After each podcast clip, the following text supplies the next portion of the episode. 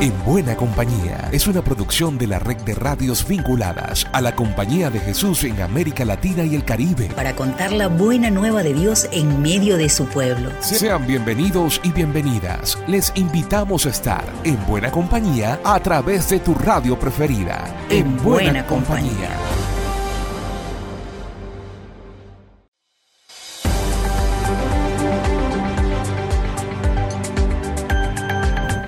Buena Compañía, un espacio de encuentro con la buena nueva de Jesús que produce la red de radios jesuitas de América Latina y el Caribe. Sean bienvenidas y bienvenidos. Y les contaremos en el primer segmento el llamamiento contundente de Francisco para frenar la violencia contra la mujer, las discusiones que siguen dando en Chile para una nueva constitución. Desde México nos relatan sobre 10 modelos para el buen gobierno en Venezuela los jóvenes católicos celebraron un nuevo encuentro inspirador y cerraremos con una reflexión de la conciencia negra en Brasil.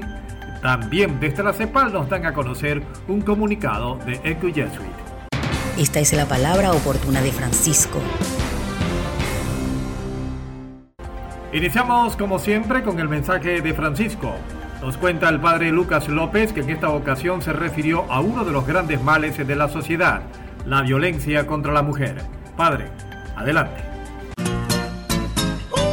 Hola Alexander, esta semana traemos unas palabras de Francisco sobre una de las lacras que más inhumanas hacen nuestras sociedades, la violencia contra las mujeres. El Papa comparte su reflexión con un grupo de gente de la comunicación que decidió lanzar una campaña para enfrentar el tema. Francisco comienza reconociendo que es un mal tremendo, presente y fuertemente arraigado. Luego mira sus raíces culturales, económicas, psicológicas y finalmente invita a los medios de comunicación a caer en la cuenta de nuestras contradicciones. Mientras decimos luchar contra la violencia contra las mujeres, fomentamos una cultura del consumo que muestra las relaciones como relaciones de seducción y poder, muchas veces económico. Pues eso, Alexander, a hacer examen de conciencia en buena compañía. Lucas López, del equipo CEPAL, para la red de Radio Jesuita de América Latina y el Caribe.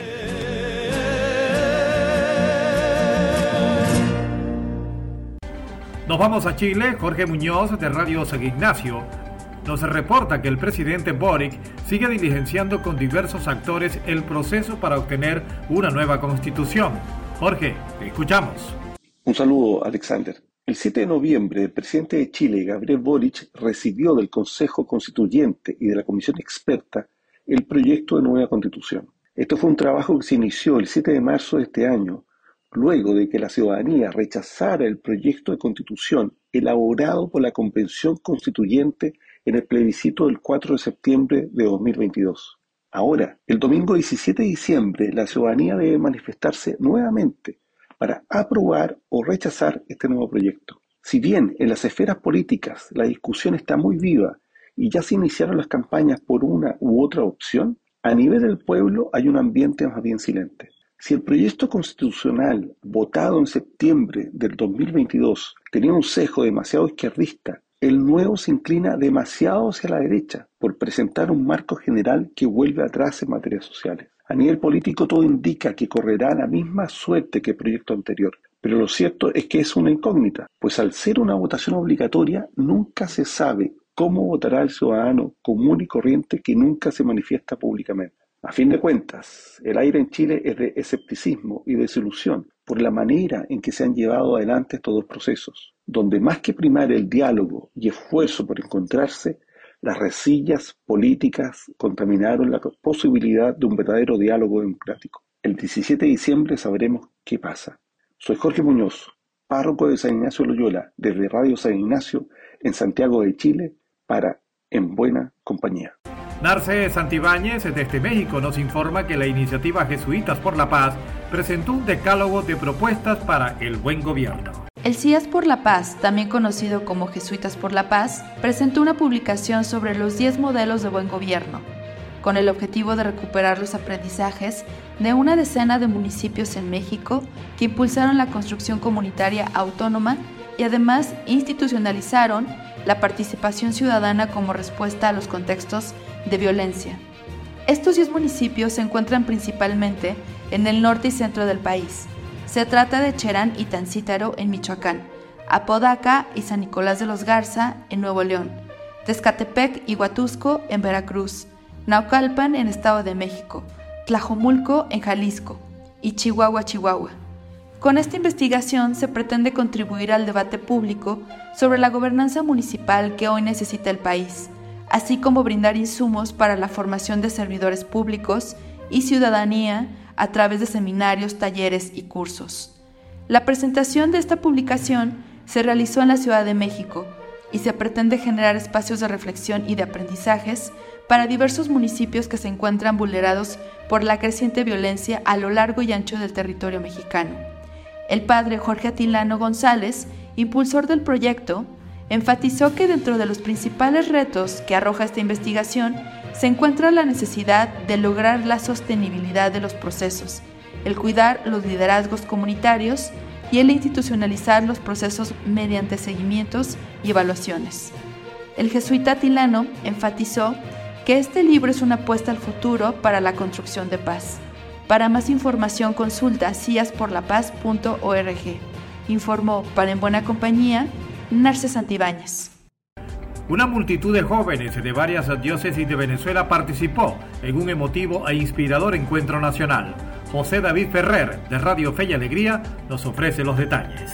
8 al 12 de noviembre se llevó a cabo el quinto encuentro nacional de jóvenes que tuvo como sede a la provincia eclesiástica de Maracaibo. Esto quiere decir que se celebró en las eh, cuatro diócesis que hacen parte de esta provincia eclesiástica de Maracaibo, que es la diócesis de Vigía San Carlos de Zulia, la diócesis de Cabimas, la diócesis de Machiques y la arquidiócesis de Maracaibo. Los jóvenes de las distintas regiones del país, de las distintas diócesis de Venezuela, participaron en este encuentro donde del 8 al 10 de noviembre se instalaron en las diócesis tanto de Machiques como de Cabimas para los días misioneros diocesanos y también en la zona de La Guajira, que pertenece a la arquidiócesis de Maracaibo. Bueno, durante, la, durante toda la, experiencia, durante todo el encuentro, se han llevado a cabo catequesis, se han llevado a cabo eh, charlas, eh, conferencias, formaciones a los distintos jóvenes, además de la alegría, además de, del gozo, del brincar, del gritar, del bailar, también hay momentos de reflexión y es que específicamente estos encuentros que, a, los que convoca la Iglesia Católica son para entregarle a los jóvenes herramientas de eh, construcción para la vida cristiana y para la vida, por supuesto, personal de cada uno. Esto se refiere precisamente al llamado a la vocación, ¿no? Eh, ¿Para qué Dios los ha llamado a cada uno de los jóvenes que han participado de esta experiencia? Todos estos momentos han hecho pues que los jóvenes puedan aún más nutrir su vocación. Desde Radio Fe y Alegría Venezuela, José David Ferrer, para En Buena Compañía. Llegamos a Brasil y los jesuitas de este país se anotan a la reflexión y acción por la conciencia negra. El relato es de Ana Klein. Hola Alexander. Los jesuitas de Brasil se suman a la celebración durante el mes de noviembre de la conciencia negra. El padre Isaías Gomes da Silva nos cuenta cómo nació esta celebración. En este mes de noviembre celebramos el mes de la conciencia negra, Dedicamos todo este tempo a reflexionar e celebrar a história da luta do povo negro em Brasil. Desde 1970, o movimento negro ha celebrado o 20 de novembro, o Dia de la Consciência Negra. Foi neste dia, ao redor de 1695, que o líder quilombola Ganga Zumba, o conhecido Zumbi de Palmares, foi assassinado. Este dia começou a celebrar-se como fecha nacional a partir do ano 2003. Alexander, desde hace cinco anos, os jesuitas han generado uma pequena iniciativa para reflexionar sobre o tema. El padre Gomes da Silva nos lo cuenta. En estos cinco años hemos podido articular diversas personas, acciones y proyectos que trabajan diariamente en los más diversos frentes del apostolado de la compañía en Brasil desde parroquias, escolas, escuelas, centros sociales hasta universidades. En encontros virtuales y presenciales tuvimos la oportunidad de crear lugares de reexistencia y cuidado, como los quilombos, sumando como principios la diversidad, la hermandad y el diálogo cultural e interreligioso. Soy Ana Claudia Klein de Comunicación Jesuitas Brasil para En Buena Compañía. Y para ponerle punto final a este primer bloque, escucharemos a Grecia Peláez de la CEPAL con la reseña de un importante comunicado de Eco Jesuit. Grecia, te recibimos. Gracias Alex. En esta oportunidad queremos informar de manera especial a toda nuestra audiencia que Eco Jesuit, la Red Global de Defensa Ignaciana en Ecología, el Secretariado de Ecología de Justicia Social, las seis conferencias de la Compañía de Jesús y más de 100 miembros de la familia ignaciana nos unimos en una declaración colectiva para la familia humana y el cuidado de la casa común. Esta es una afirmación del compromiso con la Laudato Si, Laudate Deum y la cuarta preferencia apostólica sobre el cuidado de la casa común al involucrarse a nivel local, nacional y global con el proceso de la COP, Convención Marco de las Naciones Unidas sobre el Cambio Climático.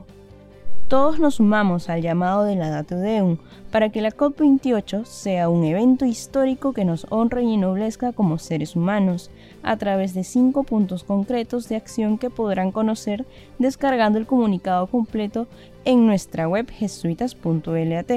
Para en buena compañía, Grecia Peláez del equipo CEPAL. Dos importantes universidades de las confiadas a la Compañía de Jesús se preparan para recibir a más de 1.400 estudiantes que quedaron en el limbo de Nicaragua por la confiscación de la UCA por parte del gobierno. Francisco, adelante. Muchas gracias, Alexander.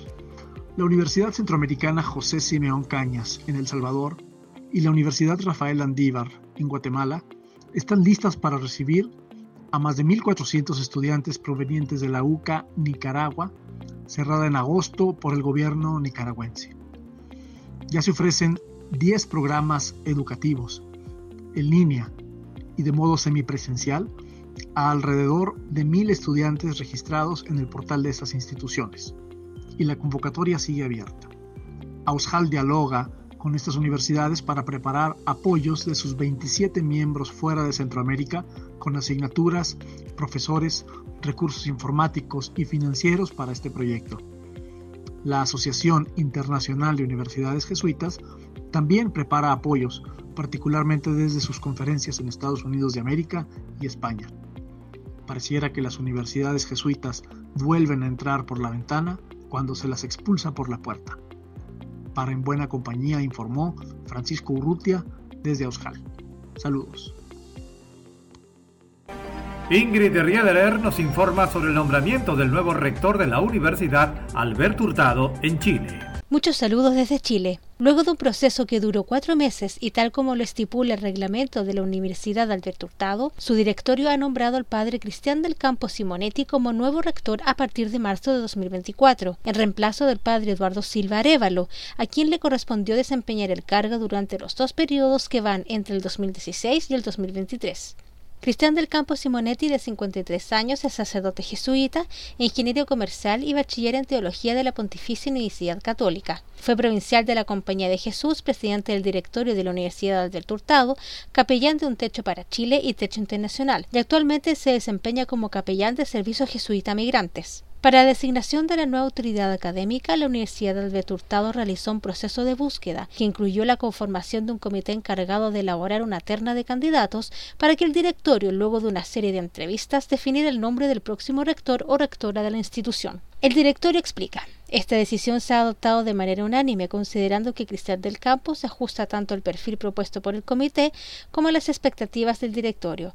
Cuenta con una trayectoria académica en la Universidad Alberto Hurtado y un conocimiento acabado de la institución el directorio agrega que confían plenamente en que el nuevo rector podrá enfrentar exitosamente los importantes desafíos que tiene la universidad en el corto y mediano plazo, como la acreditación institucional y el desarrollo del Plan Estratégico UAH 2030. Además, agradecen al rector en funciones, Eduardo Silva, por liderar nuestra universidad en los últimos ocho años. Desde la provincia chilena de la Compañía de Jesús informó Ingrid Riederer. Este 16 de noviembre recordamos el martirio de seis jesuitas y dos mujeres en El Salvador.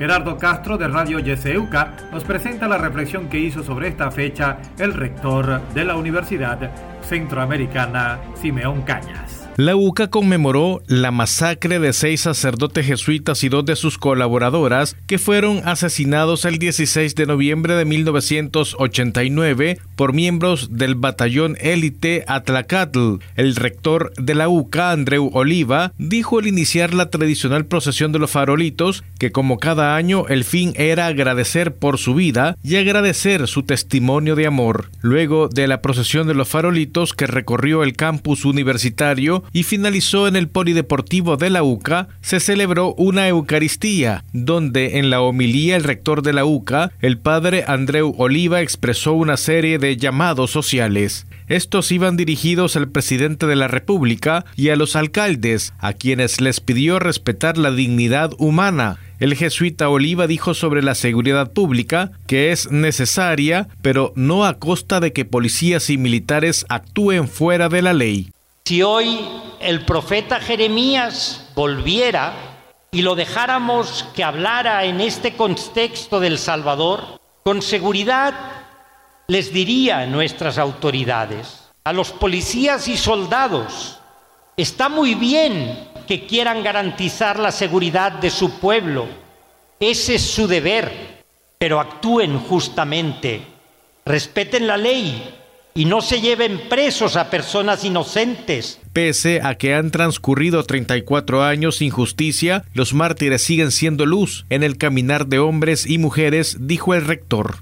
El rector de la UCA dijo que los esfuerzos del gobierno deberían estar centrados en los más necesitados, en lugar de exaltar la figura de Bukele y en eventos que suponen un gasto millonario de fondos públicos. Desde Radio YSUCA en San Salvador, El Salvador, para el programa En Buena Compañía, informó Gerardo Castro.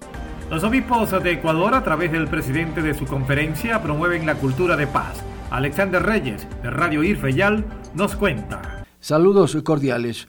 El mundo, la sociedad en su conjunto, necesita fomentar y vivir una cultura de paz, dijo Monseñor Luis Cabrera, presidente de la Conferencia Episcopal Ecuatoriana, al referirse a la respuesta que requieren los actuales escenarios de violencia, tanto por los conflictos armados en Gaza y Ucrania, como por la crisis de inseguridad en Ecuador. El arzobispo de Guayaquil citó las palabras del Papa Francisco, resaltando que la paz es un trabajo artesanal.